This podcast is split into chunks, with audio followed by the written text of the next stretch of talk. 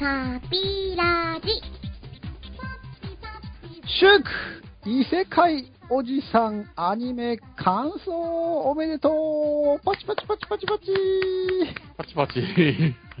はい。ということで、えー、おじさんよりも年齢的によっぽどおじさんなパピオンユニオン、なんとかなるです。はい。ね、セガなんて出すよな。プレステの方が面白いよな。はい。懐かしいユニオンのモデルスでございます。どうもでーす。あ、それ、湯川専務のやつだっけ？そうそうそう。ド湯川専務のね、うん。CM で懐かしいですけど、湯川専務ね、亡くなられちゃったって、そうだよね。ね。うん。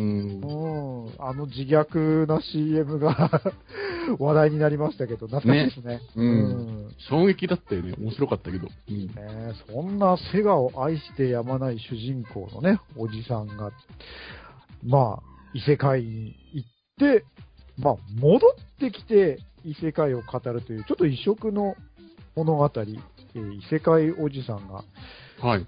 アニメ始まったのってほら、実は去年のさ、夏ぐらいだよね、確か。いつぐらいだったっけな？ちょっとあまり覚えてないけど、うん結構途中中断、ね、あの、ご時世的にいろいろあって、そう、コロナでね。ね、中断中断で、やっと完結したんだよね。そう、3月に、あの、だいぶ間が空いちゃったけど、うんうんようやく最終回にこぎつけて、すげえ楽しみにしてたんでね、あの、よかったーって感じで。うんうんうん。まあ、待ったかやって、めちゃんこ超クオリティ高くて、うん。うん、ですよね。うん、納得のこう、最終回迎えてよかったなーという感じなんで、今回はそんな異世界おじさんの話をしていきたいなと思っておりますよ。はい。うん。まあ、ついでにね、なんかあのーもし話の流れでおじさんの愛するセガゲーの話なんかにも触れられたらなとかうん思っていたりいなかったりします。はい。はい。じゃあ早速いきますかね。はい。うん。イキュラス、エルランということで。それでは行きましょう。パピユニラジオ。タピラジ。いや、ついにアニメ完結しましたね。うん。そうですね、あの、私なんかは、あの、あれなんですよね、あの、中断した前ぐらいまでしか終えてなくて、うん。中断後の状況がちょっとよくわかってないんだけど、最近ちょっと全部見終わったって感じですわ。おおじゃあうんもう、いい感じで。そうですね。はい。うん。まあ、異世界おじさんあれだね、原作漫画の方でね、ある作品なんだよね、実うんうは。ん。漫画の方はちょっと当たってないけど、なんかそうらしいですね。そう、俺もね、あの、アニメ化ってなってから、この、まあ、えー、そういう話あるんだって知った口でして、うんうんうん。漫画の方は俺も、もう、それからなんか本屋見たら、あ、ああ、これか、なんて、そんな感じでございます。てなわけで、あの、アニメ化されたとこまでしかね、話、ストーリーは終えてないっていうかわからんのですけど。うんうん。うん。じゃあ、ちょっとね、アニメ前提ででうん、ちょっと話をしていこうかなと思いますけど。ね。はい。うん。ねほら、異世界ものっちゅうともうめちゃんこ今あるじゃないですか。そうですよね。もう、ライトノベルコーナーとかを見ると、大体世界ですもんね。ねうん。で、まあ、その、毎回、あの、春アニメ、夏アニメ、秋アニメとこう、始まるたんびに一応チェック入れてね、なんか、今期見るものあるかななんてやると、あいうえお順にね、その紹介されてたりして、あいうえおで言うと異世界の異は結構最初の方なんだけど、異世界行ったらなんとかだ、異世界行ってなんとか、異世界なんたら、異世界うんちゃらって大体、アニメ始めると3つか4つぐらいは異世界作品が並ぶぐらいに、要はまさに異世界時代っていうね、異世界うん転生時代っていう、めちゃんこね、異世界ものありますけど、そんな中でかなりのね、異色作でしたよね。そうですよね。うん。なんて言うんですかね。あの、まずあの、おじさん、主人公のあのおじさんのルックスがね、なんて言うんですかね、キモいって言うんですかね、なんか。まあ、いわゆるね、あの、オタおじさんっていうね、オタキモおじさんっていう、その、ちょっとロン毛のキューティクルのかかった、まあ、なんか、本当よくね、こう、書かれる、そういう感じのビジュアルで、うん。まさかの、こんなおじさんが主役とはというルックスですけど。うん、まあ、ルックスはそうなんですけど、あの、声を当ててる声優さんがあの、小安武人さんっていうね、あの、あイケボの、もう説明不要かと思いますけど、ね。そうなんだよね。だから、アニメのおじさんはさ、その、まあ、ダメな時はね、ほんと演技上手だから、本当にもうキモいしダメだしって感じなんだけど、まあ、決める時かっこいいんだよね、やっぱり。ね うん、めちゃくちゃかっこいいですよね。おやすボイスで、おお、かっちょええ、みたいな、惚れるわ、みたいな。ねえ。まあ、声優の話、あのールスさんが、だったんで、あのーおじさんのね、その、甥っ子の高文くんうんうん。方もあの、福山潤さんで、こちらも実力派声優で、ね、福山さんっていうところはルルーシュとかじゃないですか。うん。うん。なんかちょっとこう、声張ったりすると、すごくこう、なんていうのかな。ああいうこう、高圧的なというか、なんかこう、偉そうな感じの声が似合う声優さんだけど、いやー、なんかあんなこう、ナチュラルな、本当自然な 学生ボイス、うまいなー演技と思って。うん、そうなんですよね。うんなんか、割とその、ツッコミがさえ渡るっていうかね。さえ渡ってましたよね。本当あのね、小安さん、福山さんというすごく腕のあるというかね、上手な声優さんたちで、アニメすごい良かったなっていううん。感じでしたが。はい。はいま異世界おじさんね、その、まあ、異世界に行って、その、まあ、戻ってきた後の話っていうね、ちょっとこう、普通はまあ、異世界に行ったのが先の物語ではあるんだけど、この話はその帰ってきたおじさんが、まあ、こっちに帰ってきた後、いやー、実は異世界であんなことがあって、こんなことがあってっていうのを、まあ、語るというか、こう、その、おじさんの魔法でね、記憶を再生する魔法。まあ、うんうん。私も、あの、冒頭で言っておりました、ユキラス・エルランっていうね、その、記憶再生魔法で、その、いろいろね、17年間に及ぶ 壮絶な異世界の物語が、その、おいの高文くんとかね、高文くんが、こう、高文くんのことをか、好きな、あの、女の子の。ジミヤさんうん。こういろいろ、まあ語られていくというか、再生されていくっていうような、そういったお話なんですけど。うんうん。うん。そうだよね。おじさんは本当にすごいね、能力が高くて、でめちゃくちゃ異世界で活躍してるんだけど、なぜかその、評価はね、高くないというかね。うん。でもやっぱりその分かってる人たちには慕われてるというか、特に女の子たちには割とモテモテというかね。そうなんだよな。うんやそうそうってること自体は、うん他の異世界ものとね、あのー同じで、異世界で、その特別な力で無双して、その女の子たちにモテモテハーレム冒険っていうね、そうんの異世界ものの、まあ、土定番なことをやってるわけだけど、まあね、この物語の何が面白いかっていうと、その、おじさんのね、もうすべての価値基準が、もうセガゲー、うん、に支配されてるっていう、その、なんかいいこと言ったなと思ったら、実はゲームのね、その攻略本に書かれていた言葉だったり、その、すべてがそのゲームの、ああ、それゲームで経験したことだったんだとかね、ゲームのことなんだっていう、そのなんかこう、がっかり落ちっていうのが面白いってううんういう。ん。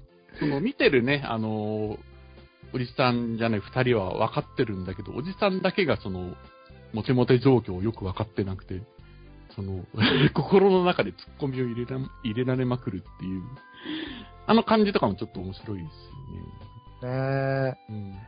まあ本当あのーセガがね、もうがっつりちゃんとこう提供してくれて、もうバリバリこう、セガネタが アニメでは展開されまくってて面白かったですよね。うん。うんうん。セガのゲームはまあ、そこそこやってるけど、まあ、そんなにね、私もセガマニアっていうほどではないので、ネタのいくつかはちょっとわかんなかったりしたけど、ああ、そうそうっていうのもね、やっぱりあって、その、ねオールドゲームファンみたいなのにちょっと嬉しいというかね、そういう感じでしたよね。そうね、まさにその、うん我々、こう、おじさん、真のおじさんには、うんうん。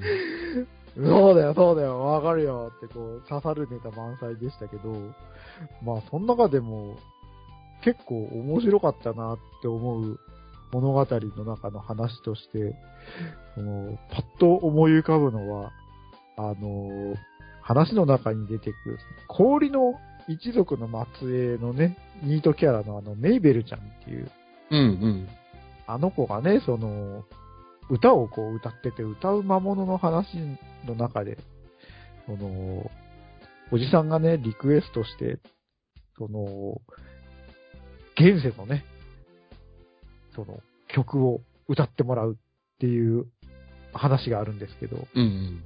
そこのね、一体何の歌だろうって言って、あの、高文くんとかね、聞いてみたらおじさんが、おお有名なあの曲だぞ、お前たちも知ってると思うぞって言って、期待して、うん、何、何って聞いてみると、パーポーペーポー、ポーポーっていうあの、なんだよ、それ UFO キャッチャーのあの曲じゃんっていう、あの話大爆笑しまして、すげえ面白かったなっていう。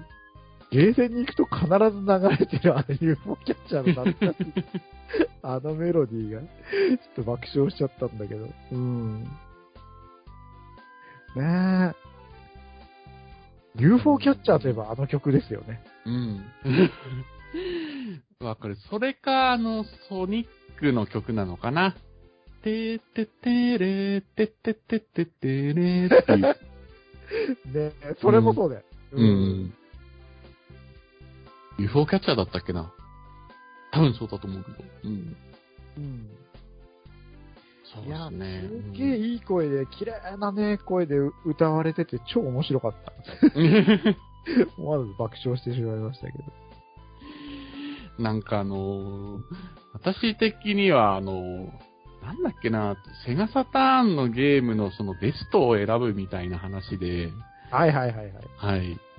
その、異世界おじさんは、その、ガーディアンヒーローズっていうゲームをめちゃくちゃ推してたんですけど、その、ね、1位になったゲームに対しても、まあ、うん、もちろん面白いんだけど、そこは、ガーディアンヒーローズだろっていう叫びがね、あの、私自身めちゃくちゃ共感したというか、もうすんごい面白いんですよね、ガーディアンヒーローズ。あの、ベルトアクションみたいなゲームなんですけど、あの、トレジャーっていう、その、アクションとかシューティングとかを作る名手のメーカーがあって、うんはい、そこが作ったゲームなんですけど、私もそのガーディアンヒーローズすげえやったんで、うん、楽しく遊んだんで、ああ、わかるわっていう感じでしたね、なんか。おじさんと一緒に叫んでしまいましたが、わかるーっていう感じでした。はい。ガーディアンヒーローズだろうん。うん。ねなんか、本当細かいところで言うと、そのゲーム CD をね、通常のあの CD プレイヤーにかけてっていううん話とか、警告音声がね、入やってるね。うん。うん。そういうちょっとこう、わかるわーっていうネタが満載でしたけど。うん。まあでも、おじさん向けですよね。うん。もう、うん。主にメガドライブとか、メガ、セガサターンとか、その辺のネタですかね。なんか、割と中心に。ああ、そうだね。うん、うんう。ん。だおじさんがその、あれだもんね。昏睡状態になっちゃったっていうのは、もう17年前で、あの物語自体が今よりちょっと昔の話だから、まあまさにそんな感じなんだろうなっていう。うんうんうん。そうですよね。私ぐらいの世代だと、セガゲーに初めて触れたのって、どれぐらいだろう？セガ、マーク3とか？うーん。まあ子供の頃にね、触れているならもうちょっと前かなと思うけど、私はセガマーク3のゲームかななるほど。セガはね、あのーセガハード自体は、うん。自分で最初に買ったのは本当ドリキャスだったんだよね。あ、はいはいはい。うん。ただ、その、やっぱり、おじさんみたいなね、異世界おじさんみたいな、あ、あのーセガに見入られちゃってる友達が、仲のいい友達がいたんで、いたいた。うんそう。周りでさ、ほら、ファミコン買ったりとかしてる中、こうね、独自路線で、俺はセガで行くっていうね、茨の道をこう選んでしまった友人宅に行って、ああ、すげえなんか、ファミコンでは遊遊べないね、カセットで遊べるのが面白くて、うん。ほんと最初のあのセガだと思うけど、一番最初だから俺がやったのは、ん？スタージャッカーってやつだっけかな？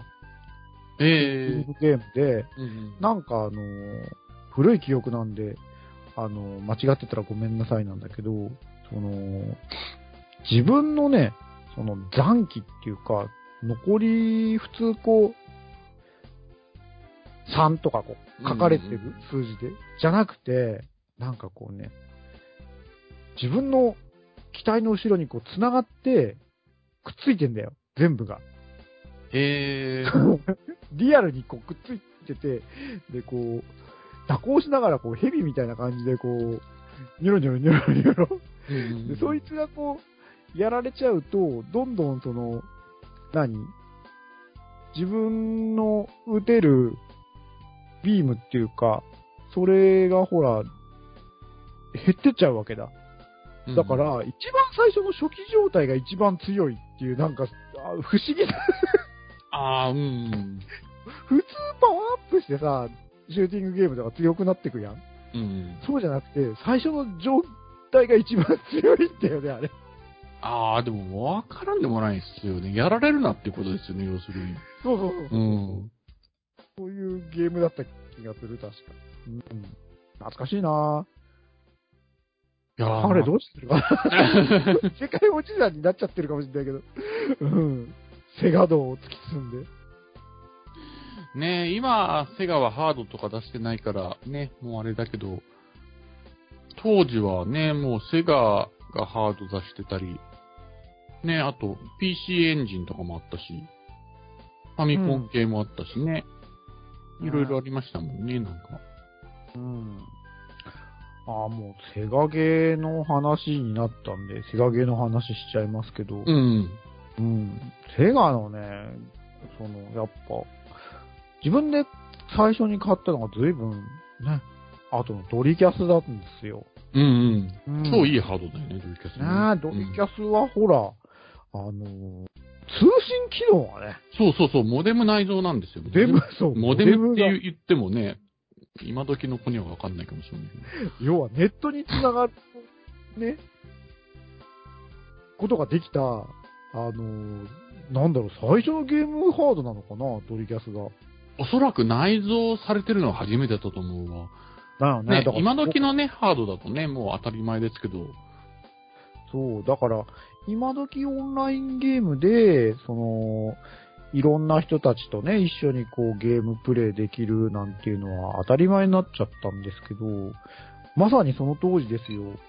ドリキャス買って、あのめちゃくちゃ感動したのは、やっぱファンタシースターオンラインですよね。ですよね。カールさうんんとかともやりまくった記憶があるんだけど。作りましたよね。で、うん当時ほら、ネットにつなぐのにさ、そのモデムだから、電話回線うん。で、そのネットにつなげてたんで、その電話料金とかがべらぼうに高くついちゃうから、夜中になるとその、テレ放題っていう、うんなる時間帯があって、そうそうそう。よし、テレフォが始まったファンタシースターオンラインみんな始めるぞっていう感じでやってたんだよね。やってた、やってた。うん。懐かしいなぁ、なんか。ねモだからね、ピーギョロギョロギョロっつって、うんうん。うん。なんかね、その、ファンタシースター、今もね、シリーズ続いてますけど、ね、なんかその、最初のファンタシースターオンラインって結構、なんて言うんですかね、割とその、渋いんですよね、世界観が。うん。あその、あ、ちょっと SF のそういう惑星に降り立って、その現住生物とかと戦ってみたいな、ああいうその雰囲気みたいなのが存分に味わえて、めちゃくちゃ好きだったなーって。ねそれこそ、そうやって、うそん。の、ゲーム世界でですよ、友達とうん。一緒に力を合わせて、その敵を倒すなんていうことをやってみたい、やってみたかったって、ずーっとね、その、そんなゲームやりたいなーって思ってた夢が叶った最初のゲームだったんで、うんうん。いや、その感動たるや、もう、なんだろう、未だにあの感動を超える、こう、ゲーム感動体験はしたことないなって気がするんだけど、それこそ友達みんなでですよ、最初のフィールドの、その、ね、惑星に降り立って、その、ボスのドラゴンと戦った時は、もう完全にその、なんだろう、その空間にみんなと一緒にいる感覚がもう、ものすごくあって、もう、完全にゲームの世界の中に没入しちゃったっていうか、うんううんおうおーってもう大興奮しちゃってね。ですよね。うん。わかる。うんあの経験はもうなんか、もう感動、感動、大感動ですごかったな、今でもね、なんかそのゲーム画面とか、あの、音がね、独特なんですよね。ふーんみたいな。そういう、なんかその、音の感覚とかも蘇ってきて、すごく、ああ、いいゲームだったなっていう。ああ、音楽もすっげえあの、うんファンタシースターオンラインが良くて、その、第2ステージに出てくる、そのね、あの、なんだろう、下水道みたいなところに、そうそうそうそう巨大なワームボスみたいなのが出てくる、デロルレっていうやつが出てくる時の、そのボス戦の BGM がめちゃくちゃ好きで、そうなんですよね。なんかその流れに流されながら、その、ね、ボス、巨大なボスを撃っていくみたいなゲーム性なんだけど、割とボスのギミックも凝ってたよね、ファンタジスターオンライン。いろんなシチュエーションが用意されてて。そうそうそう。んだから、ボスごとにね、その、やっぱ倒し方が違うんだよね。うん。うん。こいつはこうやって倒したり、あいつはああやって倒したりっていう。まあ、面白かったね。めちゃくちゃやった。ね、あの手のそのタイプのゲームだと割と初期なゲームだと思うんだけど、すごいよくできてたというか。できてたね。うん。うん。ね相当やったよね。相当やった。うん。うん。いやー、まあ、そんな、あのーそうそう、当時のことを思い出していろいろ話しちゃったけど、うん。ここは、あのールッさんともね、まさに一緒に やったゲームなんで。ですよね。ううんん。ね、ドリームキャスト、いいハードなんだけど、ね、なんか、うん、セガもその後はハード事業から撤退してね。うそうだね。ん。まあ今もね、全然セガ自体はあるので、あれですけど。他なんかあります？セガ、ゲーム。セガ、そうですね、いろいろあるだろうけどんだけど、うん。ファンタジースターつながりで言うと、あの、うん私最初にセガのハードを買ったのってセガマーク3なんだけど、うんうん。その最初のファンタジースター、ああ。ファンタジースター、うん、をやって、オンラインじゃないやつね。オンラインじゃないやつをやってね、なんかそのグラフィックがね、あの、セガマーク3って、綺麗、綺麗だったんですよ、グラフィックがすごく。うんうんうんううん。んなんで、なんかそのグラフィックの綺麗さと、やっぱりその RPG でその、ね、その綺麗な世界というか、そういうのを冒険してる感じがやっぱりすごく好きで、ね、ああ、いいなと思ったっていうか、そういうのと、あと、あれですよ、あの、セガマーク3で言うと家庭用で、あの、あれですよ、やべ、ちょっと名前が出てこない、あの、スペースハリアーとか、あのはいはいはいはい。あとあれ、うんあの、横集のあれ、ああ、ああ、ああ。ファンタジー、ファンタジーゾーン。ファンタジーゾーン とかができるっていうんで、めちゃくちゃやったなっていう。なるほどね、ほら。うんスペースハリアーといえば、はい我々、おじさん世代しかわからないネタになっちゃうけど、うんその、まさに、ゲームハードっていうか、の、その、スペックうんうんを測る、あのスペースハリアーがどれぐらいその、ね、ゲーセンのと、こう、同じぐらいに、忠実に再現されて動くかっていうのがさ、うんうん一つその、ハードの性能を測る、なんていうか、こう、指標みたいになってたもんね。あ、ですよね。あの、当時だとやっぱり、ゲームセンターのゲームがやっぱりトップ走ってて、うん。うん、家庭用ゲーム機はまだ、まだちょっと、そこには追いつけてないっていう状況でしたもんね。ね、だからうんほら、あの、ファミコンでさ、スペースハリアーが遊べるのかと思ったら、飛び出せ大作戦っていうそのスペースハリアーの時の ゲームで、えー、何これって言って、でもスペースハリアー遊びたさにね、買ってやってみたら、あの、3D メガネ？緑と赤のさ、ね。あれをねつけて飛び出させるという、その、そっちかよ、おいっていう、そのね。で全然やっぱスペースハリアーには遠く及ばない、こう、グラフィックで、がっかりした思い出がありますけれど。うんうん。うん。でも、セガマーク3のやつは、すげえよくできてて、う。うんん。かなり遊んだなねだから、ほら、パソコン、あのーロッパーとかもさ、うんうん。ね、やっぱスペースハリアーできるみたいな感じじゃなかった？最初。あ、そうだね。う。ん。おーやっぱスペースハリアー動くんだみたいなのが、その高スペックの証みたいなさ、うんそういうこう時代じゃったなぁと、ねおじさん的には思うわけですうよ。んあれ、セガマーク3。ごめんなさい。もしかしたら、マスターシステムとごっちゃになってるかもしれないけど、今の話。よかよかうん古い話だから。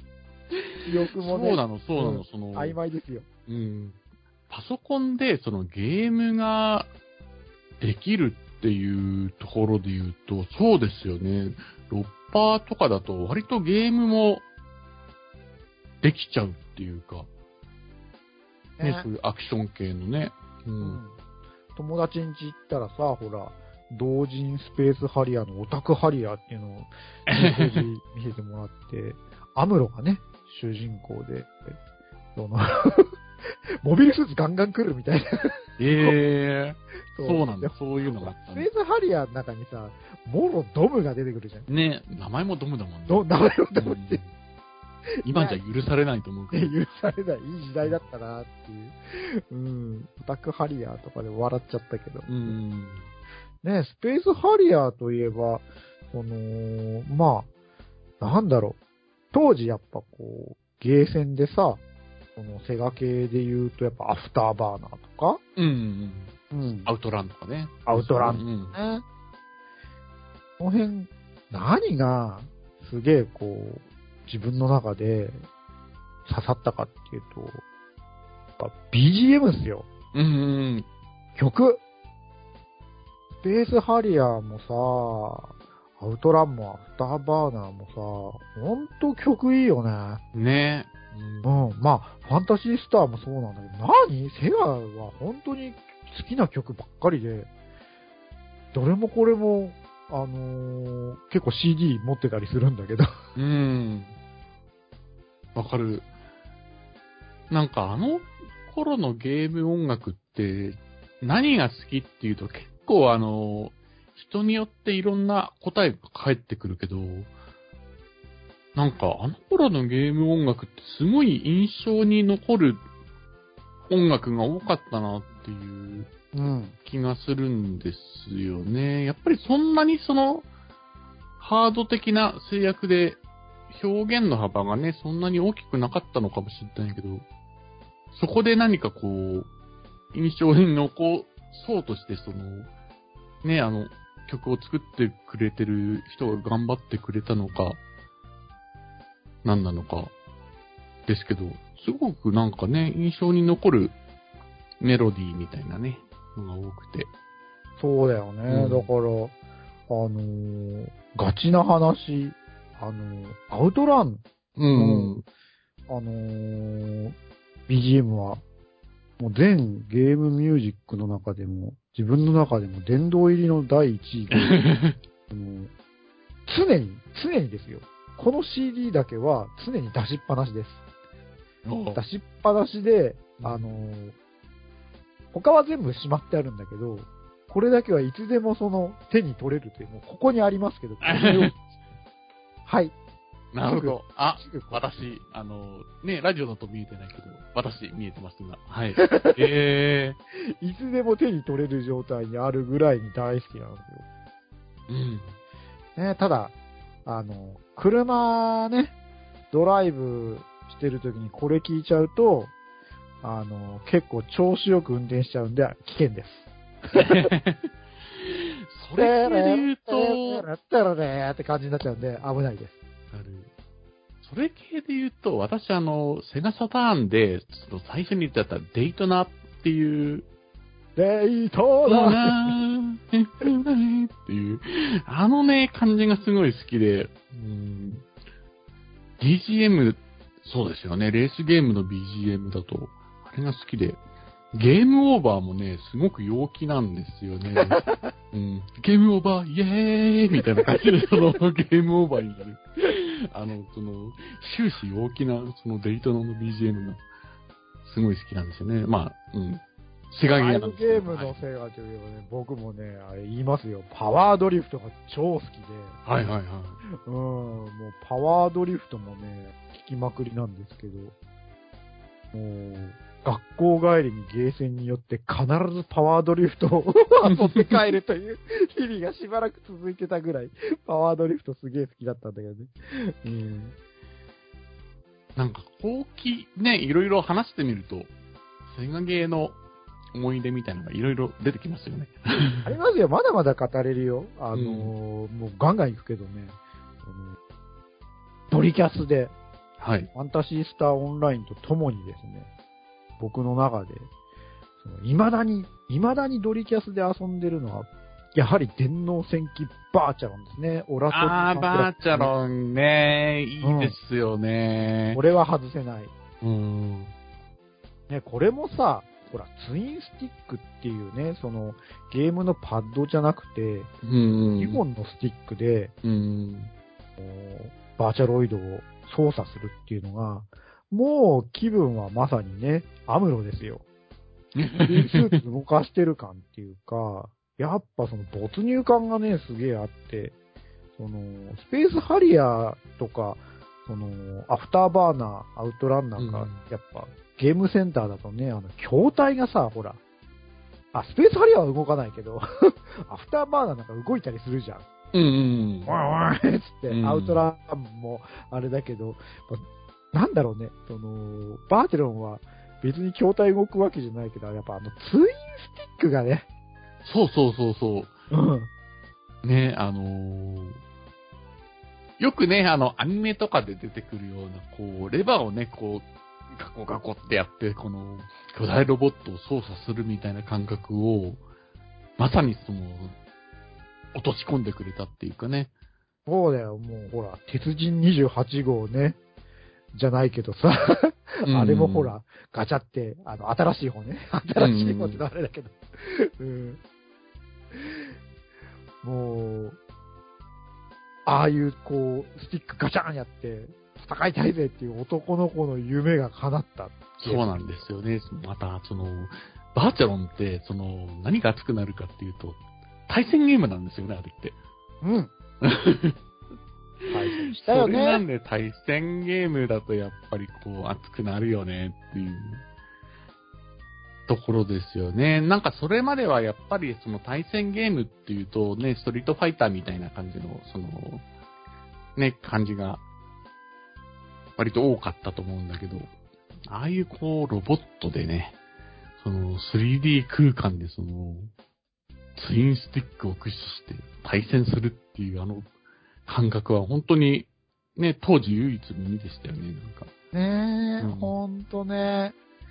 うわ、めっちゃ強えだ。一体どういうやつが、これと思って、ね、チラってこう見たら、女の子でショックとかあったもんね。そうなんだよマね。あのー、カナルさん、その時いたのかな？女の子でさ、めちゃくちゃ強えな、こいつ、みたいなのってよく見たら、水色のその、ダッフルコートみたいな着た女の子で、マジか、こんな子がめちゃくちゃ強いみたいな、ちょっと、漫画みたいな展開。うん、多分一緒にいた、その子、同じ子のこと言ってんじゃないかなって思うけど、うん。そこまでのディティールを覚えてねえわ。うん、なんかね、水色のダッフルコートってそんなにないじゃん。そういう服っていう。よほど印象に残ってんだね。うん。顔はね、そんなに印象に残ってないんだけど。水色のタイプ。うん。こんな服あるんだっていうのを合わせて。あれ？テムジンが強かったんだっけ？その子。テ何ムジンだったが、そうそう、テムジンだと思う。テムジンだよね、テムジ。ンがめちゃくちゃ強いんですよねテムジンって、その、うまく操れると、めちゃくちゃ手堅いっていうそうなか、んだよね。攻守完璧だから、うんうん、何もさせてくれないっていう。そうそう。だから俺最初そのテムジン使っててさ、その、ね、対戦友達に勝ったらめっちゃんこさ、そんな戦い方はいかんっつって怒られて。この間そうなんだ。この間すげえ。で、そうなんだっていうか知そうってる話なんだけど。隣隣駅に行く間中ずーっとその戦い方がいかんっていう話をされたもんだから、その後のね、オラトリオタングラムになった時は機体を変えて、アファームドっていうやつに変えてね、うんう、うんその、近接命な機体に変えて 乗り換えるっていうことがありましたっていうことを思い出しました。いやー、もうバーチャロンもね、やっぱり革新的なゲームだったなって思いますよね。ね今もね、その、うん根強くファンがいて、ね。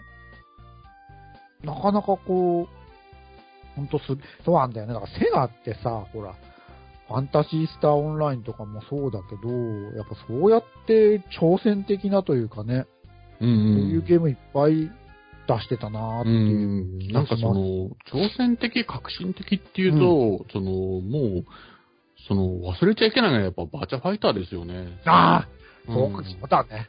うん。セガといえば。もう、バーチャファイターですよ。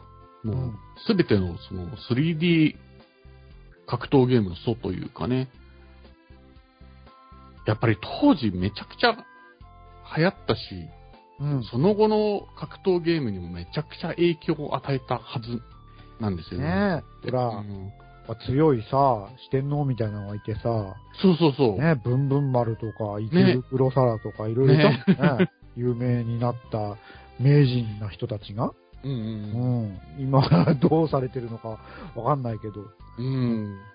ね、その後いろいろね、その、フォロワーというかね、ゲームがいろいろ出て、バーチャファイターはね、今ちょっと展開ないけど、ね、すべての素になっているのがバーチャファイターだなっていう。うん。アニメにもなったし、ね、アニメ、歌がいいんだよね。歌がいいですね。爽やかで。うん。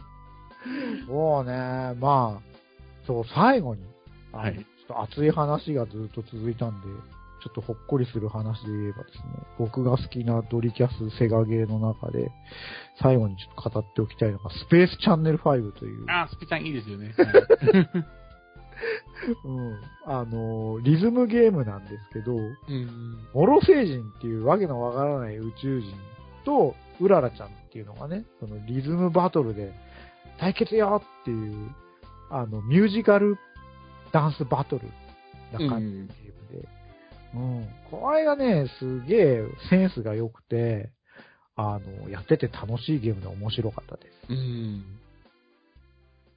特にね、うん。自分の中でやっぱ、あの、マジって思ったのは、あのマイケル・ジャクソンが、本本物が、あの、マイケル役で声も当ててて出てきた、登場したす。ごいですよねね。今考えると。そうスペースマイケル局長っていうね。なんかダン、ダン、ダダン、ダン、ダン、ダンみたいな。マジかっていう。うらら、ポーみたいなこと言いながら、すげえ面白かったですよ。うん。いやー、ちょっとね、ありえないんですよね。マイケル・ジャクソンって言えばさ、もう、当時からしてももう、めちゃくちゃレジェンドな人だったじゃないですか。ね。まあ、たびたびほら、ムーンウォーカーとかさ、ゲームでもなんかね。ああいうのにノリノリですもんね、マイケル・ジャクソン。マイケル自体がね、ね大好きだからね。う。うんん。まあ、そんなな、そうだよ、ドリキャスはいいゲーム機だったようーん、トリキャスもそうだし、もうね、セガサターンもめちゃくちゃいいハードだったんですよね。な。ああ、サターンもね。うーん。なんか、そうですよね。いろいろあるんでしょうけど、もったいないですよね。なんか、まあ、セガがね。だから異世界王子さんはね、やっうんぱ、その、セガに魅了されたのもわかりますよ。うん、で、ドリキャスぐらいから入った自分が言うのもなんだけど、うーん、でももっ、とおじさんの背負ってるものは何か重そうだけど。そうですよね。なんかこの、セガ。セガゲーっていうとちょっとね、何かちょ、こう、重みがあありますもんね、ある種のなんか。そうだよね。うんそうセガ一派というかね、セガ一門というか、うんそういうなんかね、こう、ちょっとかっこいい感じあるよな。うん憧れる感じが。うん。自分なんかね、割と雑食というか、あれだったんでうんあれですけど。うねん。いやー、まあ、本当あの、セガネタ満載異世界おじさん続編も見たいっすね。見たいですね。っていうか、そうですよね、続きあるんだよなうん、漫画がね、多分全然完結せずにまだ続いてると思うんで。そうなんだ。そうですよね。まだまだやることありますもんね。ね結構ね、アニメで言うと、その、藤宮さんが、はいはいはい。聞き手に回る前の1、2、3話っていうか最初のあたりのあの、なんか、感じがすごい好きで、うん。うん。なんかね、こう、あの辺、やっぱ、そんなバカなっていう、その、おじさんが魔法を使ってっていうのが、こう、間近になってなるまでのあの展開とかちょっと面白かったうですね。ん。藤宮さんいいですよね。私めちゃくちゃタイプです。好きだな、うん女の子みんな可愛いんだよね。そうなんだよね。俺的にはね、あの、勇者3人組のアリシアあーはいはいはい、アリシアちゃん。すげえ、あの、天然ムッチムチでうん結構好きっすね。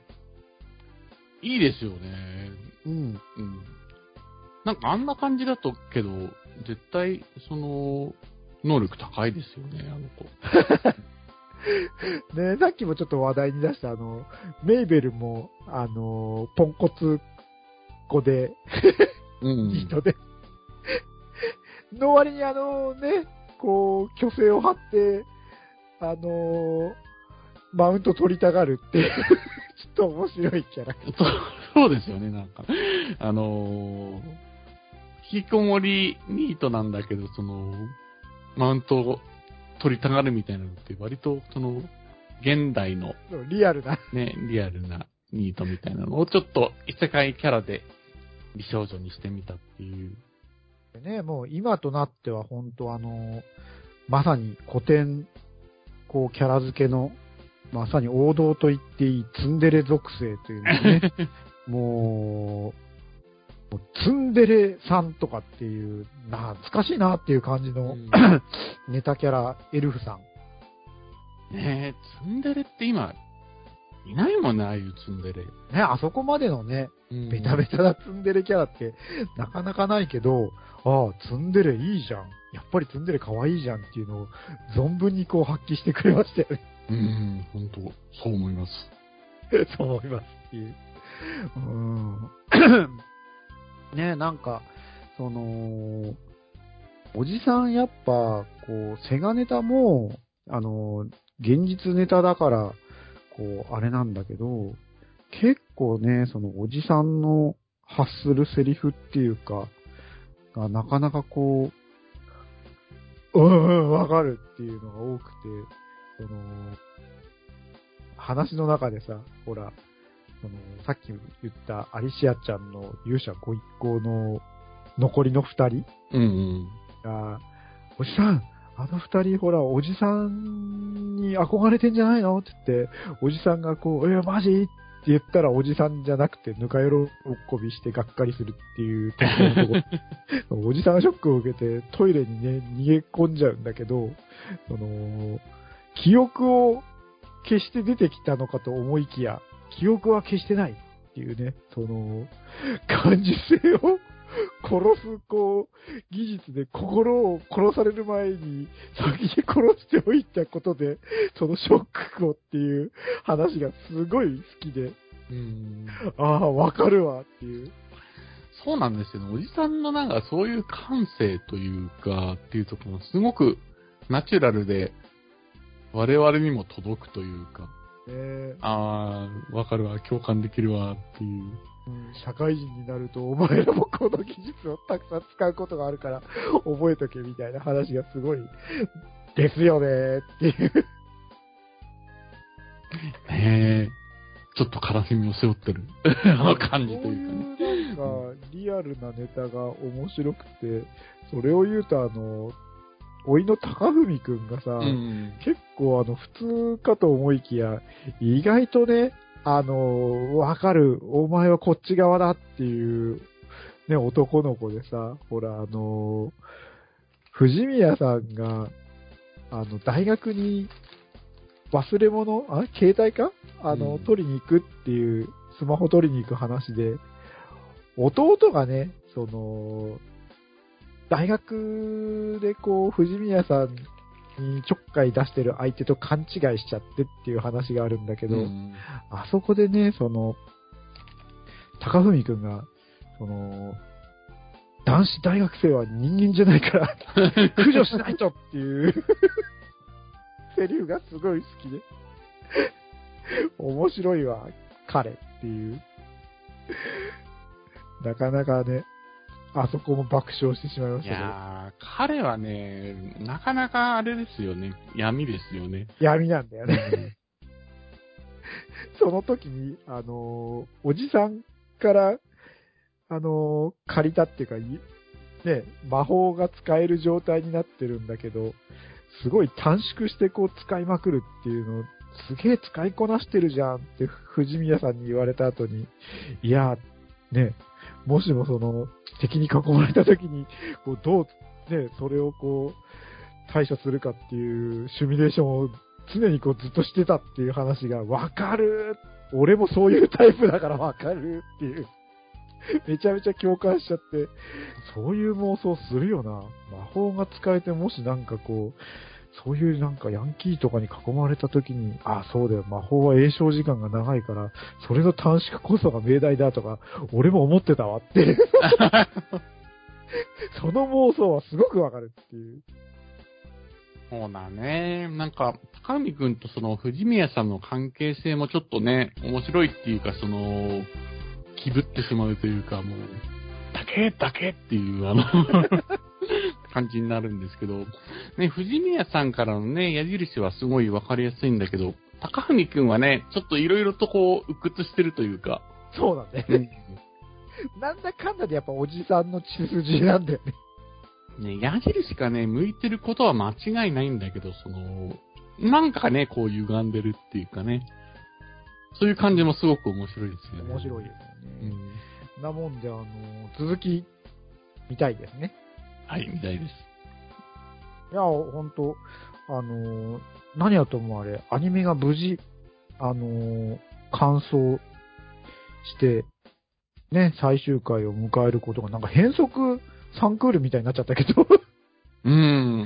ねえ、ようやく、最終回が見れてよかったなねえ、なんか、おそらくその、作ってる人たちはね、すごい大変だったんだろうなって思うんですけど、ちょっと、これに、めげずっていう言い方はあんまり、あれですけど、続きを見たいので、っていうところですかね。ぜひ。頑張っていただきたいなっていう。はい。というわけで今回、あの、結構ね、長くいろいろ、セガゲーの話とかもしたんで、はい。語ってまいりましたがうんはい。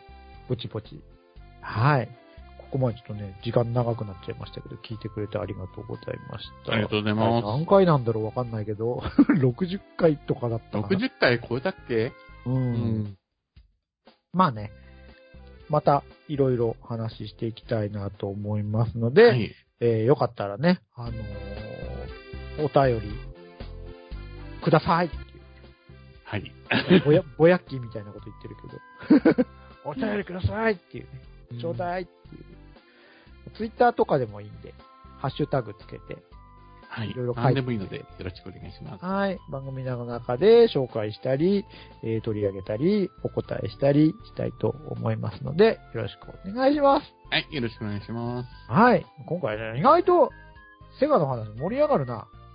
うん。なんか、いろいろやってきたもんね。まあ、そんなにね、セガファンというわけではないけど、いろいろ話してみればいろいろ出てくるなっていう感じ、ねおじさんじゃなくてもさ、うん。あのーやっぱ、セガのゲームには、多かれ少なかれみんなきっと、なんか、思い出ある人多いんじゃないのかな。うん。なんかこういう話を聞く回みたいのをね、ちょっとどなたか呼んで、してみるのもいいかもしれないですよね。そうっすね。うん。うんはい。では、また次回何を話すかまだ決まってませんが、次回でお会いいたしましょう。バイバイ。バイバイ。